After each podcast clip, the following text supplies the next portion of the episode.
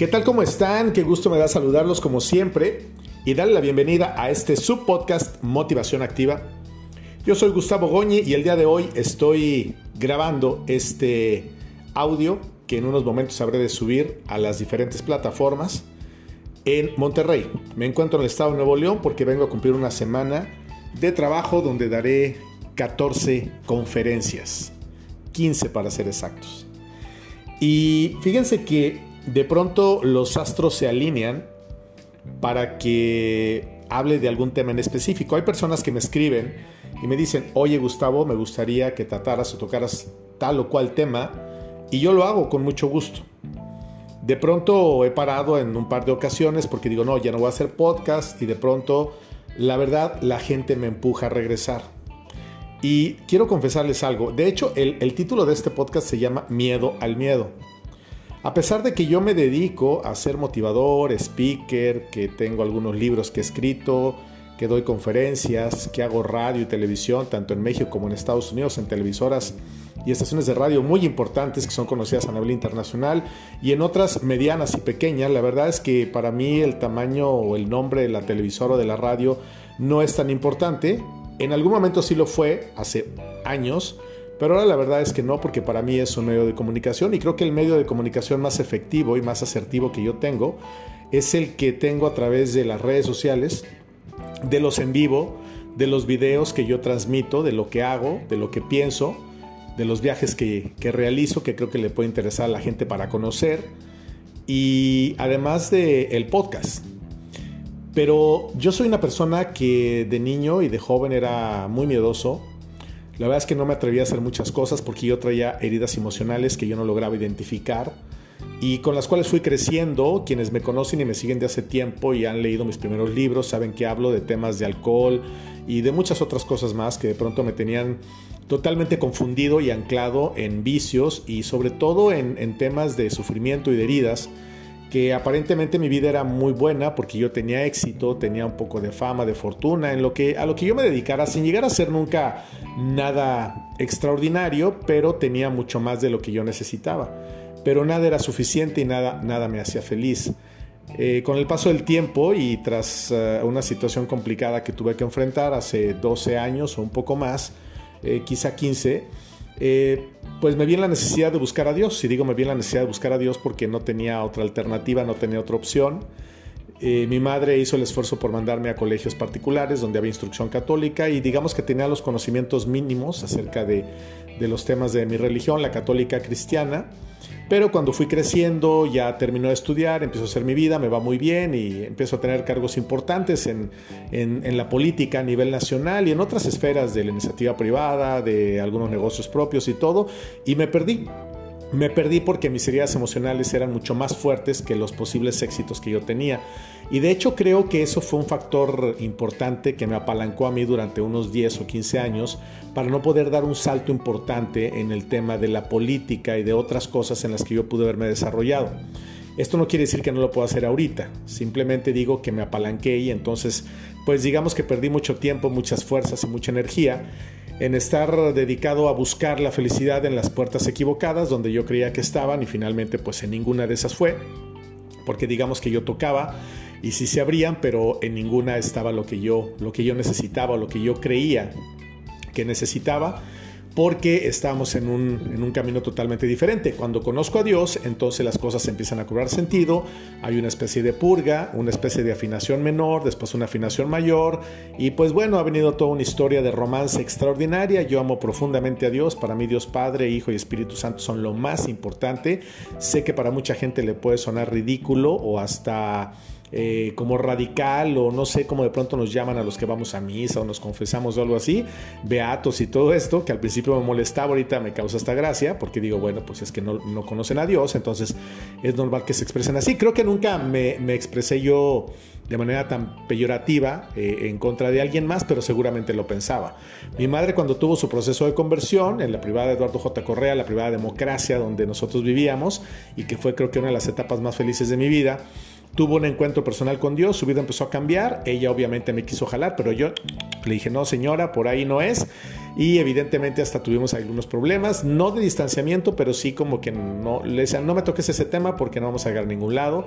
Y bueno, pasaron años y cosas y finalmente un tema económico fuerte me sacude en el año 2009, 2010 y pues viene una un reseteo ¿no? Eh, en mi vida que duró de manera importante, digamos, intensiva unos 4 o 5 años o quizás hasta unos 6 en los que hubo que ir recomponiendo y restableciendo relaciones, personas, familia, pero sobre todo lo más importante la relación con Dios. ¿Por qué hago todo este antecedente? Porque quienes no me conocen de pronto van a decir, ¿y por qué habla de este tema del miedo al miedo? A mí qué me importa que Gustavo Goñi sea una persona que tenía miedo. Bueno, es que no solamente es que tenía miedo, creo que todavía sigo, sigo teniendo coletazos del miedo. Cuando tú no logras cerrar muy bien una herida, cuando no logras salir adelante en algunos temas, cuando no perdonas, cuando no te perdonas y cuando no te sacudes el polvo y sigues adelante, entonces pues tú crees que ya dominaste algo eh, y de pronto pues eh, resulta que vuelves a lo mismo, vuelves a lo mismo, vuelves a lo mismo. Entonces yo de niño, de joven y ya de adulto era muy miedoso, no me atrevía a hacer cosas, etcétera, etcétera. Cuando empieza todo este tema de los libros, de las conferencias, del radio, de la tele, ya dedicarme de manera eh, directa y nunca pensé que yo fuera a vivir de ello, eh, la verdad es que yo todavía tenía muchos miedos, ¿no? Había gente que me decía, oye, ¿por qué no haces un podcast? Y me daba mucho miedo. Decía, no, pero ¿cómo? O sea, si fulanito y perenganita, y, sobre todo me refiero a gente que yo sigo, eh, que son de España, de Canadá, de Estados Unidos, de otros países, por supuesto, gentes de México. Y yo decía, no, no, no, pero es que ellos realmente son buenos, yo que puedo contar en un podcast. Y sin embargo, hubo dos o tres personas que estuvieron insistiéndome, insistiéndome, insistiéndome. Y entonces un buen día dije, ok, lo voy a hacer y pues empecé, ¿no? Empecé como todos empezamos, empecé como cuando empecé a escribir el primer libro, después pasé al segundo, al tercero, al cuarto, al quinto, empecé cuando fui a pedir eh, una oportunidad en radio y en tele hace muchos años, y empecé en lo pequeño, lo mediano hasta llegar a lo grande, a las grandes ligas, como le llama mucha gente. Y después eh, empecé con una charla, con una conferencia donde había 20 personas, luego hubo 30, luego 50, luego 100, luego 200, luego 500. Fueron muchísimas, muchísimas conferencias que fueron gratuitas, yo no cobraba absolutamente nada, pero todo era un training, todo era una preparación pues, para llegar al punto en el que me encuentro desde hace unos 6 años, 7 o quizás un poco más, unos 8. Me pierdo mucho en el tema de las fechas, pero no hagan mucho caso. A veces el tiempo no es tan importante porque no es una cuestión de tiempo, sino una cuestión de decisión, ¿no? De decir, yo cierro esta puerta y no la vuelvo a abrir. Pero la cerramos y vamos y la abrimos, la cerramos y vamos y la abrimos. Por eso a veces conviene mejor mudarse, cambiarse de casa para no tener la tentación de volver a abrir esa puerta. Pero bueno, me daba mucho miedo eh, hacer un podcast porque sentía que no iba a tener mayor trascendencia. Y hoy por hoy, pues déjenme decirles que es un podcast que estoy muy contento porque me da muchas satisfacciones y estamos llegando a 20 países. Les voy a leer los países que son, estoy leyendo las estadísticas en otro celular que tengo donde me llegan eh, justamente todos estos datos que voy a compartir con ustedes. Me escuchan en Estados Unidos un 50% de gentes, un 50% me escuchan en Estados Unidos, evidentemente pues deben de ser paisanos o personas que hablan mi idioma. Enseguida está México y después está Alemania, Venezuela, España, Colombia, Brasil, Canadá, Ecuador, Irlanda, Chile, Guatemala, Nicaragua, Argentina, Perú, Costa Rica, Singapur, Italia, Bolivia y recientemente Portugal. Si yo hubiera seguido con el miedo, pues me hubiera perdido de todo esto. Digo, obviamente yo no sé qué gentes me escuchan allá y seguramente deben ser personas que son de origen mexicano o latinos, porque yo no hablo ninguno de esos idiomas, digo, sobre todo los que tienen que ver con, con, idiomas tan complicados de pronto como puede ser el portugués o en Singapur o, sabes, el italiano, etcétera. Pero no es tanto por el número de países, sino de que como yo logré vencer ese miedo que dije, pues chinga su madre, mi comadre, perdón la expresión, pero es muy mexicana, es muy de nuestra cultura y me atreví a hacerlo. Entonces es como ahora estamos logrando llegar a muchos lugares. Estoy seguro que este tema le va a interesar a mucha gente porque creo que 9 de cada 10, si no es que 10 de cada 10, son, eh, somos personas que tenemos miedo. Eh, eh, este podcast se escucha en muchas plataformas, son como 9 me parece, pero las más importantes es Spotify, Apple y Web Browser, una que se llama así y hay otras más. Que yo ni siquiera conozco y las edades de las personas que que me escuchan, un 15% está entre 28 y 34 años de edad, un 38% está entre 35 y 44 años de edad y un 40% entre 45 y 59 años de edad. Esto quiere decir que mi público está entre los 28 y los 60 años de edad, que pues, es más o menos la edad en la que yo me muevo, sobre todo pensando en el tope. Pero yo no estaba hablándoles a ustedes de este tema como un tema de presunción, decir, ay, sí, mira, este, qué famoso y qué bien le va. Yo no tengo idea de las gentes que me escuchan, pero si me siguen escuchando, me lo siguen pidiendo, es porque seguramente se sienten identificadas o identificados en algunos temas conmigo. Ahorita que yo venía en el avión de la Ciudad de México a Monterrey, porque volé el día de hoy muy temprano de Aguascalientes a México, hice una pequeña escala y de México a Monterrey. Y en el vuelo de Monterrey eh, hacia Monterrey, perdón, venían adelante dos señoras que no se conocían, pero se conocieron ahí. Digo, me di cuenta porque pues, el espacio entre los asientos no es tan, tan amplio como para que no puedas escuchar, ¿no? Eh, yo dejé los audífonos en, mi maleta de mano, entonces ya la había subido yo donde van las cosas y pues ya me dio como flojera y pena ponerme a maniobrar para sacar los audífonos porque normalmente pongo algo en la pantalla del avión o en mi celular. Entonces, yo escuché cómo venían hablando un poco acerca del tema del miedo. La señora que venía al lado de la ventanilla le venía diciendo a la persona que venía en medio, este, que le daba mucho miedo volar, entonces que si no le importaba platicar con ella. Y literal, platicaron desde que despegaron hasta que llegamos. Ya una vez que el, avión se detuvo, ella le dijo, qué pena que a lo mejor te aburrí, te cansé, pero de verdad me da mucho, mucho miedo volar. Es algo que tengo que trabajar para poder salir adelante, porque además yo viajo mucho, porque voy con mis hijos y tal y tal. Y, ok, la otra persona le dice, no, no, no, para nada, fue una charla muy amena. La verdad no, no sé bien de qué venían platicando, como que de pronto tocaban tópicos políticos, sociales y como algo de, de temas empresariales. Pero también en la parte de atrás de mi asiento, que yo venía en la fila 5, del lado derecho yo me di cuenta que venían dos personas hablando acerca de los miedos en torno a tomar una decisión, a hacer algo. Y era un joven que yo le calculo unos 28 años, que venía platicando con un señor que también intuyo que conoció ahí en el avión, que tenía como mi edad. Y entonces le decía, no hombre, atrévete, mira, que no pasa nada, que no sé qué. Me perdí la introducción porque no sé de qué se trataba. Y el joven pues le decía, no, pues es que la verdad me da miedo. Siento que era como que irse de México, algo así. Y entonces el Señor le venía diciendo que se atreviera, que porque él en su tiempo tal y cual y que ahora era muy exitoso no sé qué área, etc. Entonces me quedé pensando, ¿no? Cómo el miedo a nosotros nos ancla y cómo le tenemos miedo al miedo.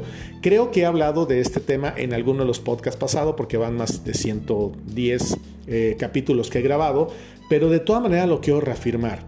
Si tú que ahora me escuchas tienes miedo, no le tengas miedo al miedo. La única forma de dejar de tener miedo es enfrentándolo y viéndolo de frente. Hay cosas que nos causan miedo que puede ser un miedo exacerbado y que no se puede controlar, o que es el pavor, como el tema de la oscuridad, a las alturas, a volar en un globo, etcétera, etcétera, y es muy válido, ¿sabes?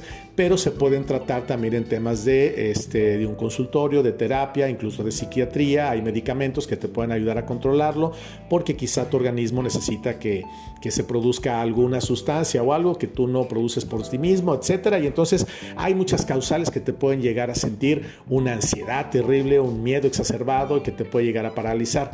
Pero el miedo como tal es el que más daño nos causa. Yo creo que en un 80%, quizás 8 de cada 10, tenemos miedo a atrevernos a hacer algo, a cortarnos el pelo, a ponernos a dieta, a terminar una relación que no nos lleva a ningún lado, que es tóxica, a reclamar, etcétera. Vamos a un restaurante y de pronto, perdón, te sirven algo y se equivocó el mesero y dices, bueno, ya déjelo, ¿no? No, en otro lugar sabes que no, yo no pedí esto, me da mucha pena, pero lo regreso.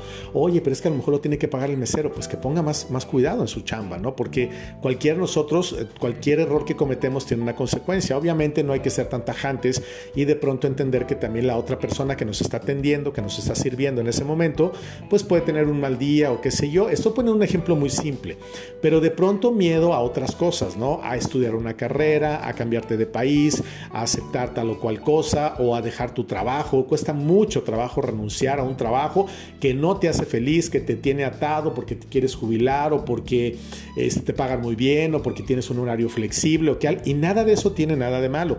Pero no estemos apostando solamente por eso porque está totalmente comprobado que las personas que están esperando a que suceda algo para después hacer otra cosa, entonces se te va la vida y entonces no acabas haciendo ni una ni la otra cosa. ¿Qué es lo que tenemos que hacer? Perderle el miedo. Si tú lo que quieres es viajar, entonces necesitas recursos, necesitas dinero. Y si no los tienes o no tienes lo suficiente, tienes que buscar otra fuente de ingreso. Entonces tienes que ubicar para qué eres bueno. A lo mejor es bueno para cantar en los camiones, pues vete a cantar en los camiones. Quizás si cantas muy bonito, te descubren, te mandan a La Voz México o a The Voice en, Inglaterra y te haces famoso, ¿sabes? O sea, ay, Goñi, no seas mamón. Perdón la expresión, pero también es muy típica mexicana. No, sí, porque hay que atrevernos a soñar, que no nos dé miedo. Entonces a lo mejor, ay, pues yo soy bueno para hacer pasteles, yo soy bueno para tejer, yo soy buena para, ¿sabes? Todos tenemos un talento. Un talento es algo muy distinto a una habilidad. Una habilidad es que alguien sea muy bueno, por ejemplo, para jugar fútbol, pero que no le interesa ser futbolista, aunque ojalá que le interesara porque podría ganar mucho dinero. Pero no es un tema de dinero, ¿sabes? Lo dije a propósito porque siempre nos vamos por el tema del dinero. No necesariamente tiene que ver con dinero. El éxito, la fama, la fortuna son muy padres, pero engolosinan, nos ensoberbecen, nos marean, nos emborrachan y terminan por descarrilarnos. Lo que tenemos que hacer es controlar los miedos, ver cuál es el miedo que yo tengo, qué es lo que tengo que hacer con él, si no me hace tanto daño, ok, porque sabes que no existe ni una sola persona que no tenga miedo. Todos, hasta el más fuerte y el más valiente tiene miedo en algún momento. Cuando vas en un avión y se empieza a mover y a sacudir, dices, ay Dios mío, hasta los ateos claman a Dios porque dices algo puede pasar. Y estás con la certeza de que si algo pasa a esas alturas, pues lo más seguro es que no termine nada vivo en la parte baja. Entonces, ¿qué es lo que necesitamos? No tener miedo. Si algo va a pasar en un vuelo, le va a pasar a todos a los de primera clase, a los de segunda clase, a los de tercera clase. Bueno, no hay primera, segunda y tercera. Hay eh, clase premier y clase turista, ¿no? La clase económica, etcétera. Pero da igual, todos vamos en el mismo avión, todos vivimos en el mismo planeta. A lo mejor los que van en clase premier o VIP o como se le llame, primera o lo que sea, pues tienen un asiento más amplio, etcétera, etcétera. Pero en caso de un tiznadazo, nos carga el payaso a todos por igual. Entonces ahí somos todos iguales como lo somos a la vista de Dios. Entonces, si tú tienes algún miedo que te paraliza, identifícalo y trabájalo. Si no puedes por tu propia cuenta, acude a terapia, acude con un coach de vida y te vas a dar cuenta como de manera mucho más rápida y pronta a lo que tú te imaginas, puedes superar todo aquello, cerrar de manera definitiva esa puerta y si es necesario que te muevas, te cambies o dejes a esa persona, pues que lo hagas para que te decidas a ser feliz. Que no te detenga el miedo, ni a quedarte sola o solo, a renunciar a ese trabajo, a vender tacos en una esquina, o a hacer tortillas de harina, o a cantar en un autobús, o a hacer lo que se tenga que hacer. Dicen que la necesidad no tiene nombre, pero cuando tú estás en, en, un tema de necesidad, no solamente económico, sino de reconocimiento, de satisfacción, de realización y de vida, es cuando realmente te atreves a todo. Y cuando tienes muy pocas este, esperanzas o perspectivas de salir adelante, es cuando das ese salto cuántico. Por eso, a veces o muchas las veces Dios permite que sucedan cosas que generalmente nosotros causamos o provocamos para que podamos dar ese salto cuántico que Él ya sabía que podíamos superar y hacer y llegar a esa meta en la que digas, wow, ahora sí, si no soy total feliz, estoy tranquilo, estoy en paz. Yo te invito a que lo hagas, identifica tus miedos, trabaja en ellos y como siempre lo digo, si lo hacemos de la mano de Dios, será mucho más fácil. Paz y bien para todos ustedes siempre.